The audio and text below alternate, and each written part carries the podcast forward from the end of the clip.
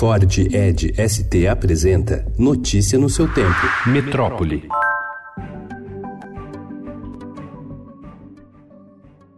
Sem restauro, o Copan tem problemas estruturais e descaracterização. Relatórios a que o Estadão teve acesso apontam que um dos edifícios mais icônicos de São Paulo, projetado por Oscar Niemeyer, precisa de obras emergenciais para garantir a segurança dos frequentadores e moradores. O Copan sofre com infiltrações, fungos, danos na armadura de sustentação e até intervenções irregulares na fachada. Com obra parada há três anos, condomínio tem menos de um mês para apresentar plano de ação aos órgãos de patrimônio municipais. O síndico do prédio garante que atenderá o plano de ação.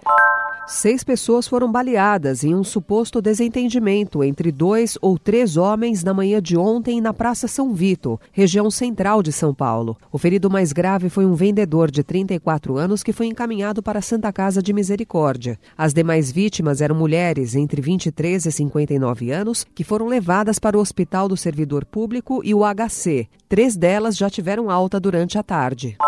Assaltantes invadiram a sede da TV Cultura, fizeram reféns por três horas e roubaram caixas eletrônicos na manhã de ontem. De acordo com a emissora, o caso ocorreu por volta das sete da manhã no prédio localizado no bairro da Água Branca, na zona oeste da capital. Ainda segundo a TV Cultura, o grupo era formado por 12 criminosos.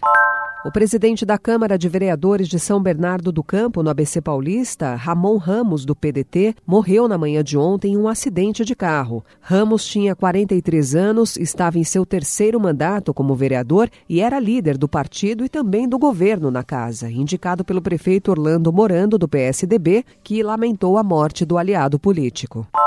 Que dobbiamo chiedere nella preghiera Egli che fa nuove tutte le cose ci doni la sua prudenza audace, ispiri il nostro sinodo a rinnovare i cammini per la Chiesa in Amazônia, perché non si spenga il fuoco della missione. Com a presença de grupos indígenas brasileiros, o Papa Francisco abriu oficialmente ontem o Sínodo dos Bispos sobre a Amazônia. A reunião acontece no Vaticano. Durante toda a missa na Basílica de São Pedro, o pontífice usou a metáfora do fogo para falar sobre a situação na floresta. O Papa canonizará no próximo domingo, dia 13, Irmã Dulce. Ela será a 37ª santa brasileira. Notícia no seu tempo. É um oferecimento de Ford Edge ST, o SUV que coloca performance na sua rotina até na hora de você se informar.